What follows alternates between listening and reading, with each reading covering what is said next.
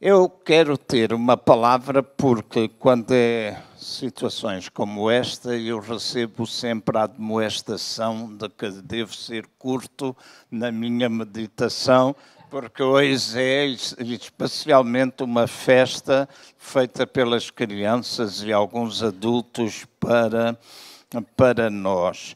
Uh, eu vou procurar mesmo ser curto e ao longo desta semana, eh, porque inicialmente eu tinha preparado uma outra palavra para trazer até vós, mas creio que foi na segunda ou terça-feira à noite, eh, e eu gosto mais de aproveitar as noites porque são muito mais silenciosas para mim, não, é? não há aquele ruído diário. Então é à noite que muitas vezes eu procuro ouvir aquilo que eu tenho para transmitir.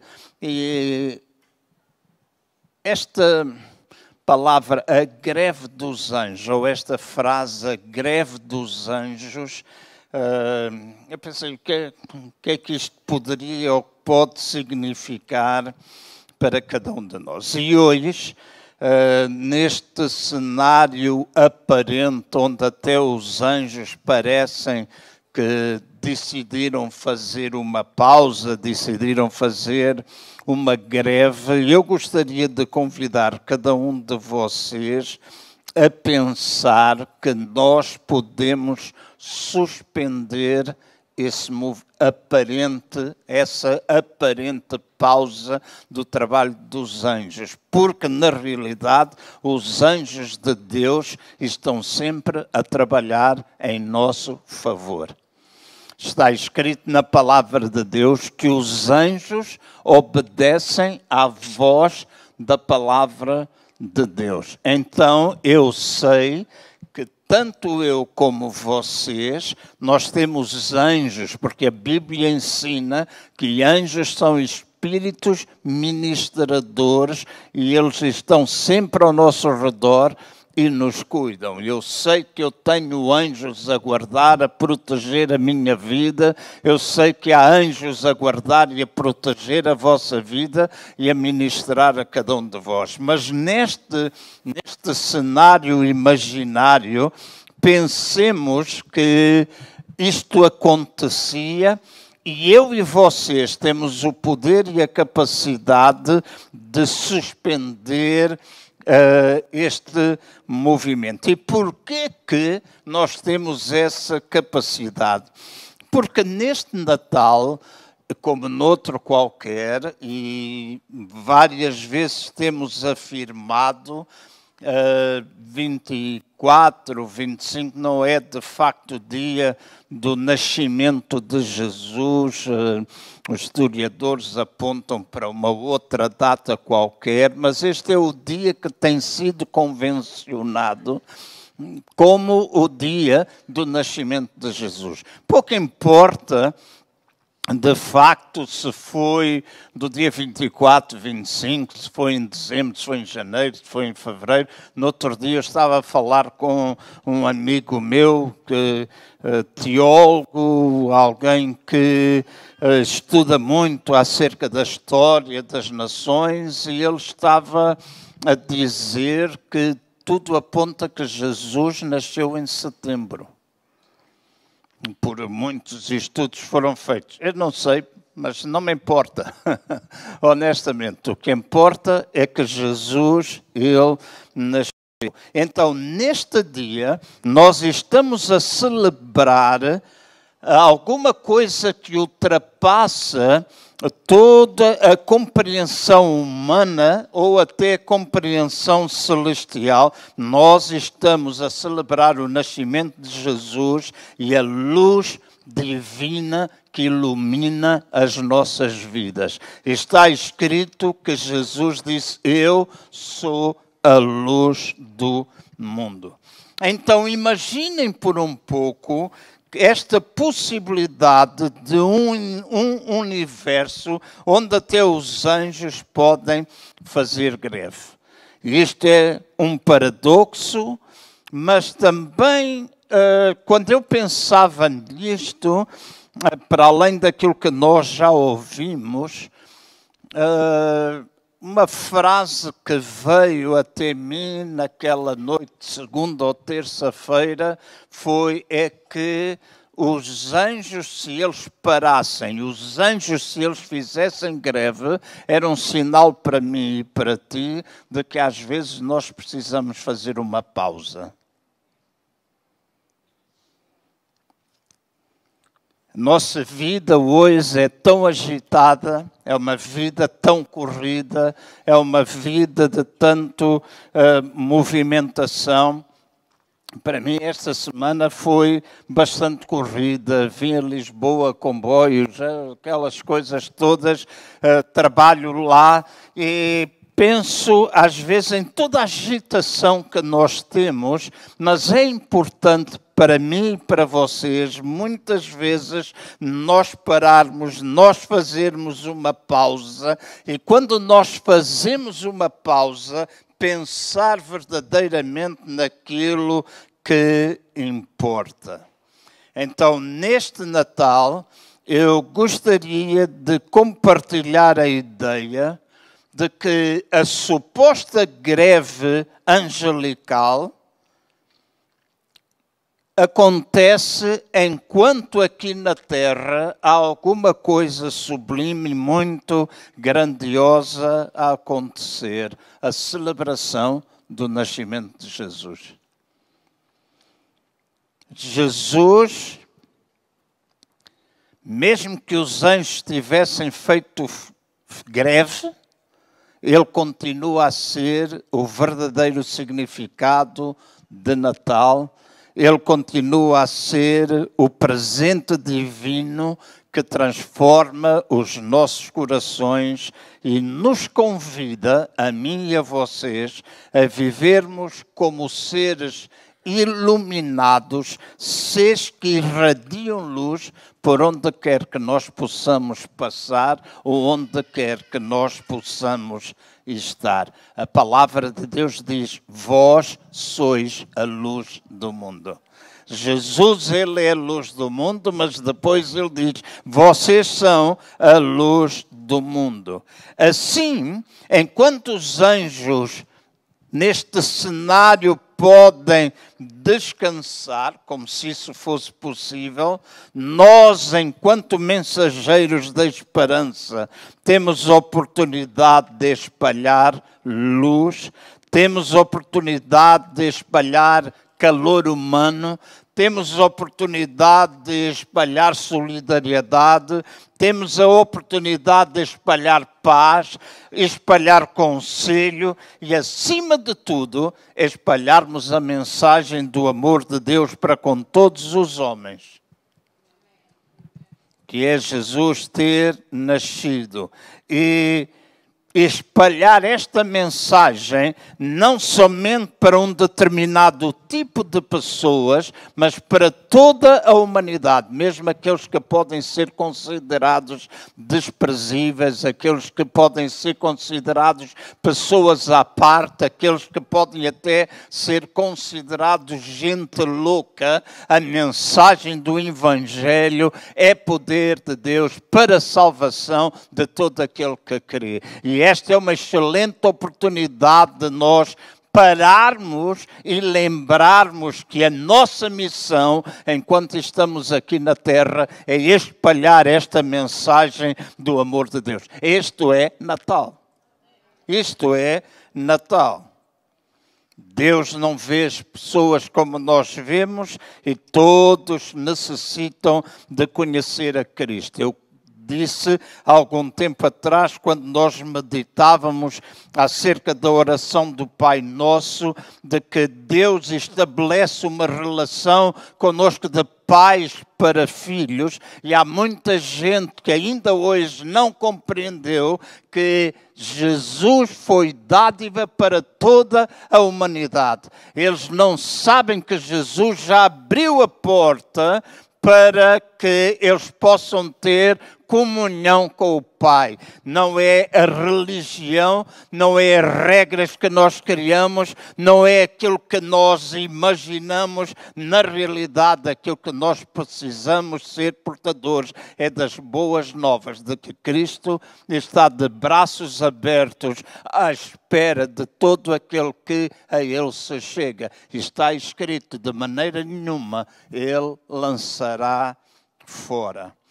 Então, ao longo dos séculos, o Natal tem sido celebrado de diversas maneiras, mas às vezes parece que nós nos perdemos no meio das luzes brilhantes e dos presentes muitos, muito vistosos.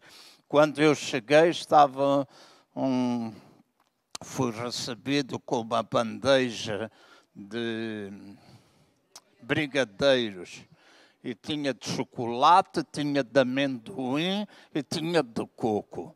Eu disse, olhei para, eu disse, eu quero de coco, né? porque eu gosto muito de bolo de coco. E depois estava um jovenzinho ao lado, uma criança que fez a pergunta, uh, dirigiu-se a mim e disse, você mora em Aveiro, não mora? Eu disse, moro. Eu disse, é, mas vem para aqui. Eu disse, eu venho para aqui, ainda agora acabei de chegar de Aveiro. E ele disse, mas lá em cima em Aveiro tem uma coisa que é um doce também. Eu disse, sim, tem os ovos moles. Os ovos moles. Que maravilha. E aqueles que compram ovos moles nas estações de serviço de autoestrada não sabem o que é que estão a comer ovos moles, se quiserem, vão até Aveiro, eu conduzo-vos, eu conduzo-vos a uma ou duas casas, principalmente à Casa Peixinho, passa publicidade, né? vão à Casa Peixinho em Aveiro, são os melhores ovos moles que vocês podem comer. Porque, Paula, os ovos moles lá da Casa Peixinho em Aveiro é ovo, ovo mesmo, ovo, ovo, ovo. São ovos moles com ovo. E depois com aquele, e é molinho. E quando a gente trinca, ainda sente um bocadinho do açúcar.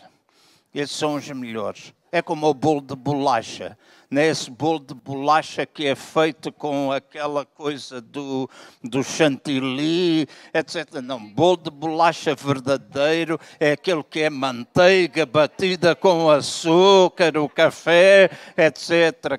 Agora, algumas vezes as pessoas põem kiwi, é, é, isso não é ovo, isso já é a invenção de um bolo qualquer. Mas na realidade, esse jovem dizia, eu perguntava-me lá de cima, e eu lembro, eu disse sim, eu sou lá da Aveiro, tenho os ovos moles. Para quem não sabe, o aveirense não come, come muitos poucos ovos moles. Os ovos moles é uma coisa de turistas ou de alguns de nós que fomos morar para lá, porque o aveirense não come ovos moles, ou quase não come ovos moles. Eles são malucos por comer tripas. E as tripas é uma coisa que parece um, um queque. Eu estou a falar da comida para abrir o nosso apetite para o almoço.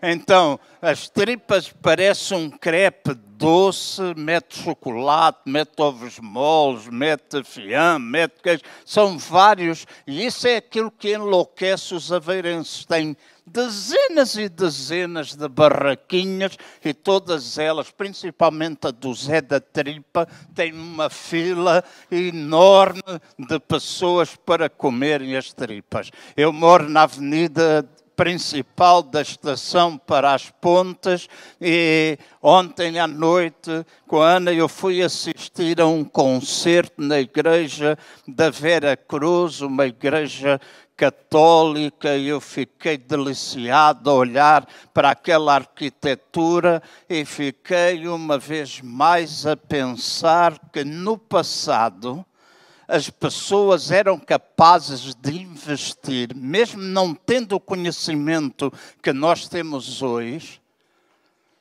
construíam as igrejas de maneira que os tetos tem a capacidade, uma capacidade de reter a acústica fenomenal. Era um quarteto, mais um pianista que estavam a cantar cânticos de Natal, não havia sonorização, mas por toda a sala, e devia ter uma capacidade de 350 pessoas, mais ou menos, e estava praticamente cheia.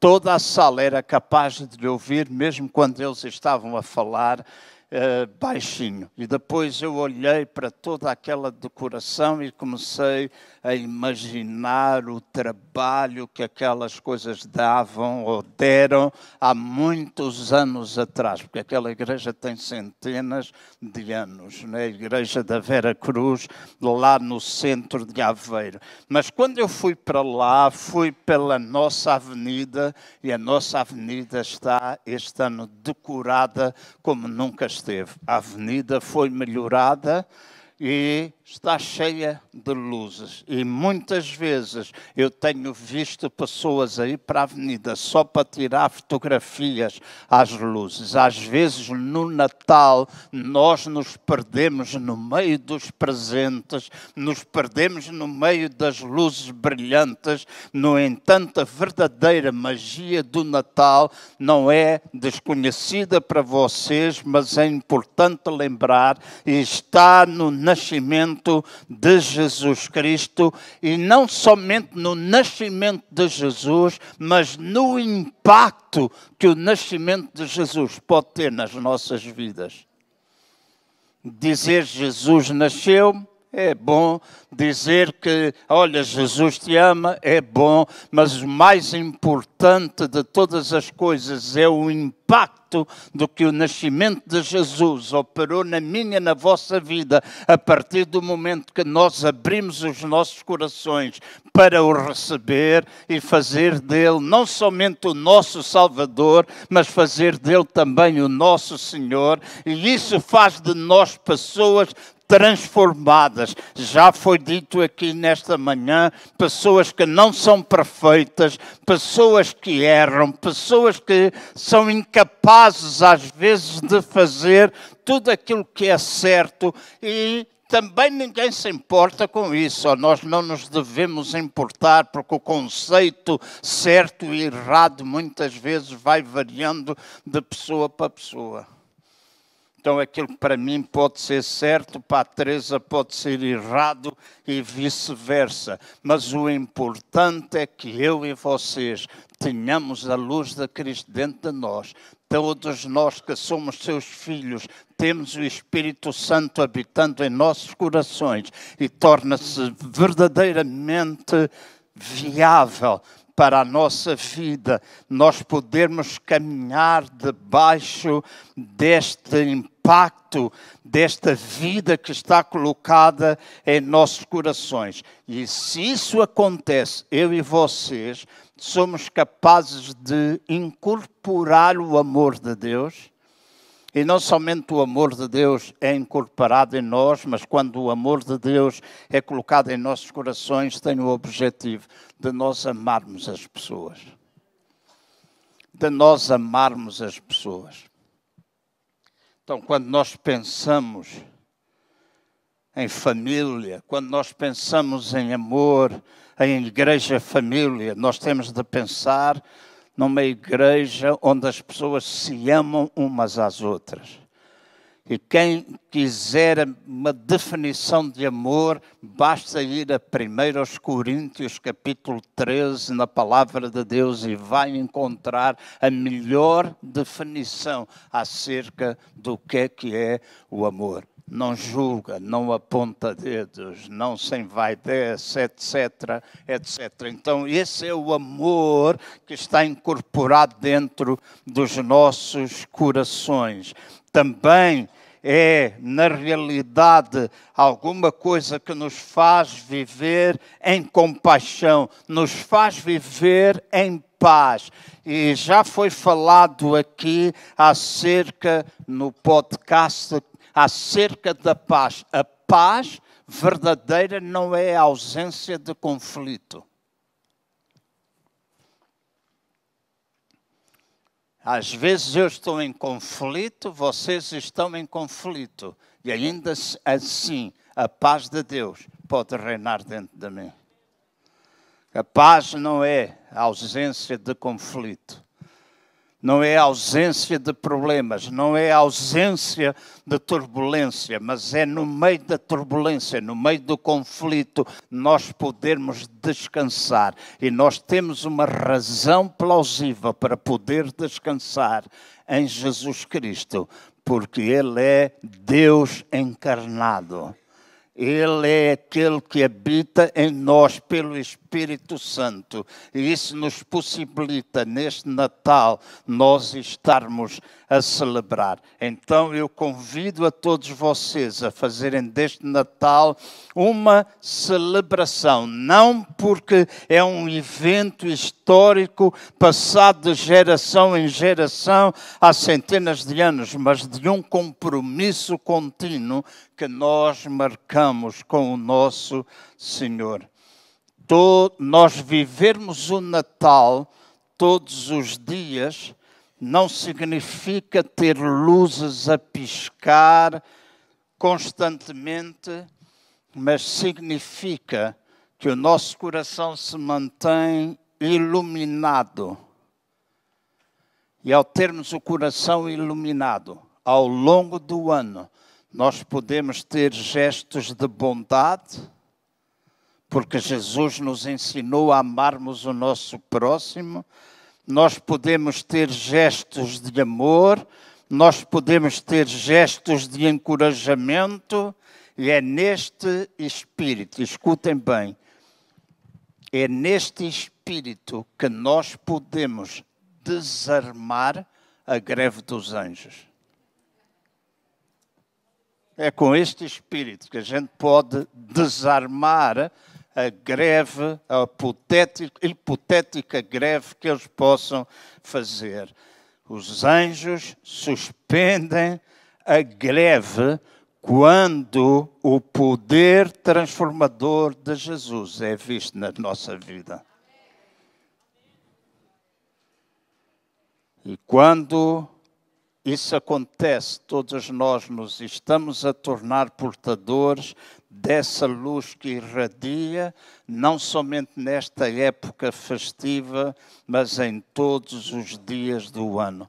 Eu e vocês podemos ser catalisadores do amor, da esperança, da luz, da alegria que ultrapassa ou transcende as fronteiras do Natal e vai premiando cada momento da nossa vida, porque em cada altura que eu e vocês testemunhamos, através daquilo que nós falamos, daquilo que nós vivemos, através daquilo que nós fazemos, demonstrações do amor que nós podemos dar. Para mim, quando eu recebi aquele bolinho de brigadeiro de coco, eu vou dizer o que é que eu pensei. Epá, isto é uma boa maneira da gente receber as pessoas. Eu gosto de chegar aqui e... Mas a primeira coisa que eu pensei é quais foram as mãos... Falar o que é que eu pensei. Quais foram as mãos que fizeram estes bolos? E eu disse, eu gostava agradecer a essa pessoa porque fez um bolinho. Ah, ok.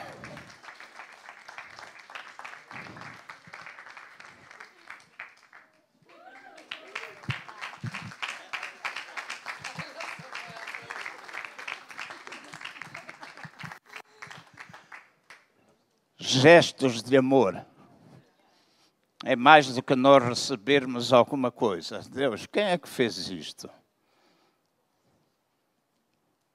Pois entro dentro do bar e o Marinho perguntou-me: o pastor já bebeu aquela coisa que eu lhe dei? Marinho, onde é que tu estás? O pai do Isaac está para aí. Ele faz aquelas aguardentes, aqueles licores de poejo, aquele não sei o quê. E de vez em quando ele dá-me uma garrafa. E a primeira pergunta que ele me fez é: tem bebido aquilo? Você anda aflito dos dentes? Olha cá, aquilo faz bem aos dentes. Eu disse: ah, pois faz, faz bem aos dentes mas tudo aquilo que nós podemos ter, não somente dentro da casa, mas fora da nossa casa, fora deste espaço, gestos de amor que nós podemos ter para com as outras pessoas, demonstram de facto que nós vivemos o Natal todos os dias. Então, nesta altura, que cada um de nós possa lembrar e celebrar não somente o nascimento de Jesus, mas a sua presença constante nas nossas vidas. E hoje, amanhã, em maio, em março, em agosto, em julho, em qualquer altura ao longo deste ano que se vai aproximar, quando nós pensarmos em Jesus, pensemos no Natal. Pensemos o impacto que Ele criou na minha e na vossa vida, a maneira como Ele nos transformou. E alguns de nós que estamos aqui éramos bem malandros.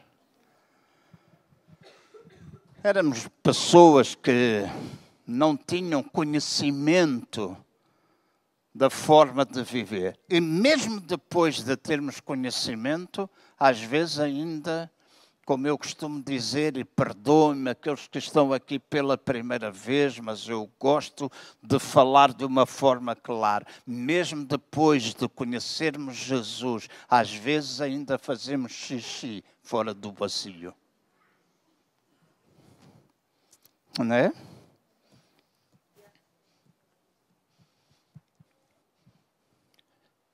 E as senhoras em casa sabem né, que ter um homem em casa, quando vai fazer xixi, é, só tem quatro, né? às vezes. Né? Porque as senhoras não sabem o nosso problema, né? não sabem o nosse problema. Esta, se vi um desenho esta semana, aquilo estava o máximo né, por causa desta coisa da identidade do género, estas coisas de as casas de banho serem mistas, etc. Então estava uma mulher numa casa de banho de homem com aqueles urinóis e ela estava assim, eu não vou, não consigo pôr, mas ela estava assim, com a perna a fazer xixi para o, para o urinol, não é? Então, seja como for, lembrem-se, mesmo que a vida não seja totalmente perfeita, ainda assim, ou que nós não sejamos verdadeiramente perfeitos, Jesus transformou-nos. Ele é aquele que perdoa os nossos pecados. Ele é aquele que nos lava e nos purifica de tudo aquilo que é pecado, injustiça e fez de nós novas criaturas com as quais nós podemos ter um relacionamento constante. Nesta possível, hipotética greve dos anjos. É possível, se ela acontecesse, nós paralisarmos essa ação, porque nós nos tornamos naquilo que nós somos, filhos amados de Deus nós fazemos aquilo que é suposto nós fazermos. Nós temos aquilo que a Bíblia diz que eu tenho. Eu faço aquilo que a Bíblia diz que eu faço. Eu sou aquilo que a Bíblia diz que eu sou. Então eu posso, no dia a dia, caminhar marcando essa diferença. E acho que esta foi a pregação mais curta que eu fiz nos últimos dez anos. eu não sei se essas palmas uh, significam alguma coisa, não é? Mas verdadeiramente precisamos seguir Jesus e fazer aquilo que é suposto nós fazermos. Eu desejo mesmo do fundo do meu coração que os irmãos em família possam celebrar o Natal. Não há nada de errado em ter a árvore. Hoje há muita gente, muitos cristãos perdem tempo a discutir se é preciso árvore de Natal ou não é preciso. A minha casa não é assim tão grande, havia hábito de uma árvore muito grande. Eu disse: resolvemos o problema. Comprei uma árvore estilizada de madeira, decora-se e aquilo cabe em cima de uma mesa, não, é? não vale a pena. Mais importante do que isso, ou do presépio e essas discussões onde as pessoas se envolvem, isso são simplesmente coisas acessórias. Na verdade, Jesus nascer na tua vida é o mais importante. E lembra-te que tu podes viver dessa forma. Eu disse e disseram para eu fazer agora.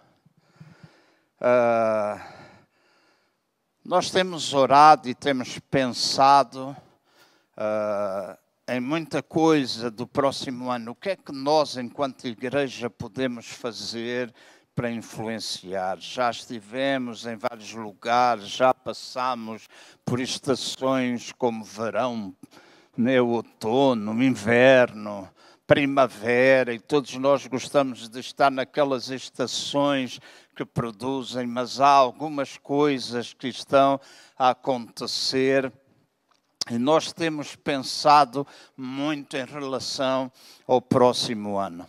Escutem, antes de olhar para ali, escutem.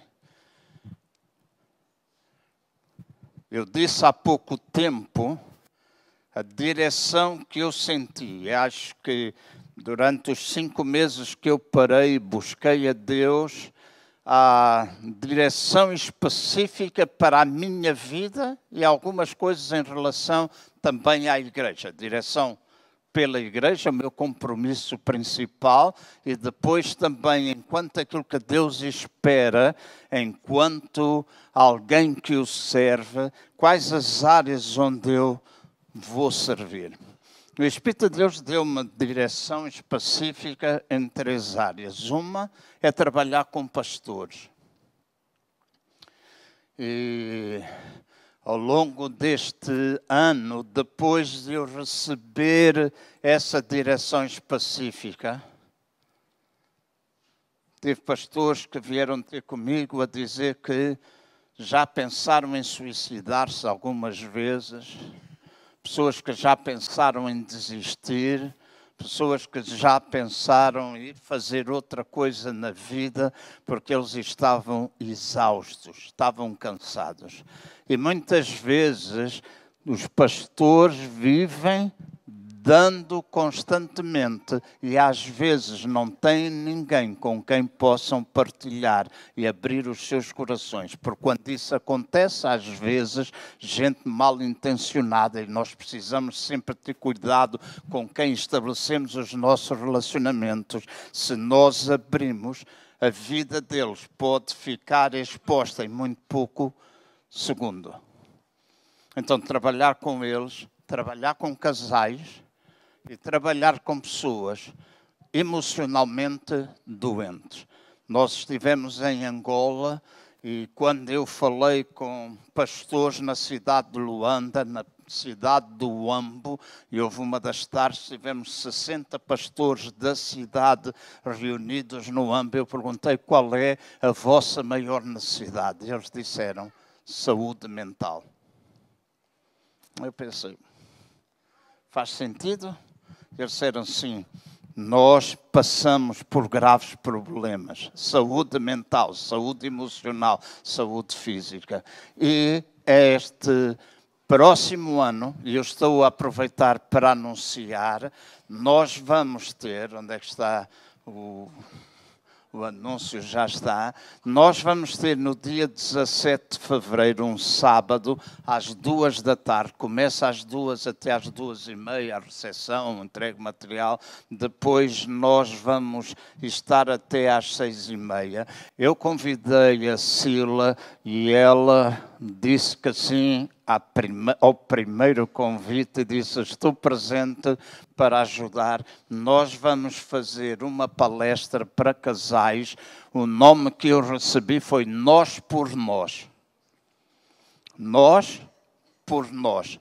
Nós, casais, trabalharmos para o nosso próprio benefício.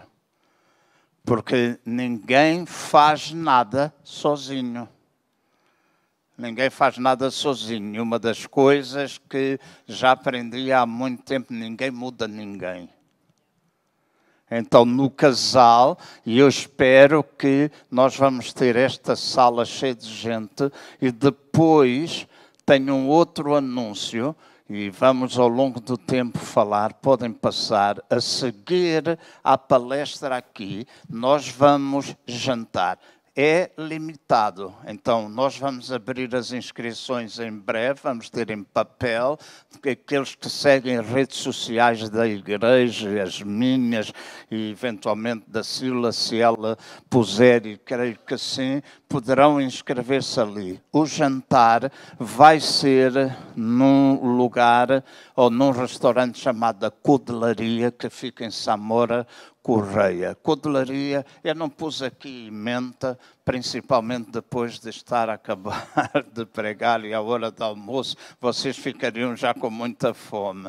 Mas é uma emenda super completa, é um dos melhores restaurantes de buffet que eu conheço e já estive em muitos, já fiz lá muitos casamentos, já fiz muitos aniversários porque morei ali perto, falaram-me, fui, depois eu espalhei. É um custa 22 euros e meio por pessoa, tudo incluído. Aqueles que gostam muito de doce têm alguns oito, dez doces diferentes, dez frutas diferentes, vinho branco, vinho tinto, vinho rosé, vinho... tremendo. Mas mais importante do que isso, vai ser a oportunidade de estarmos juntos. Então, aqueles que são casados, e eu vou abrir uma exceção para o Isaac e para a Marta, porque vão casar, né? Eu, já são noivos, sim, vão casar, né?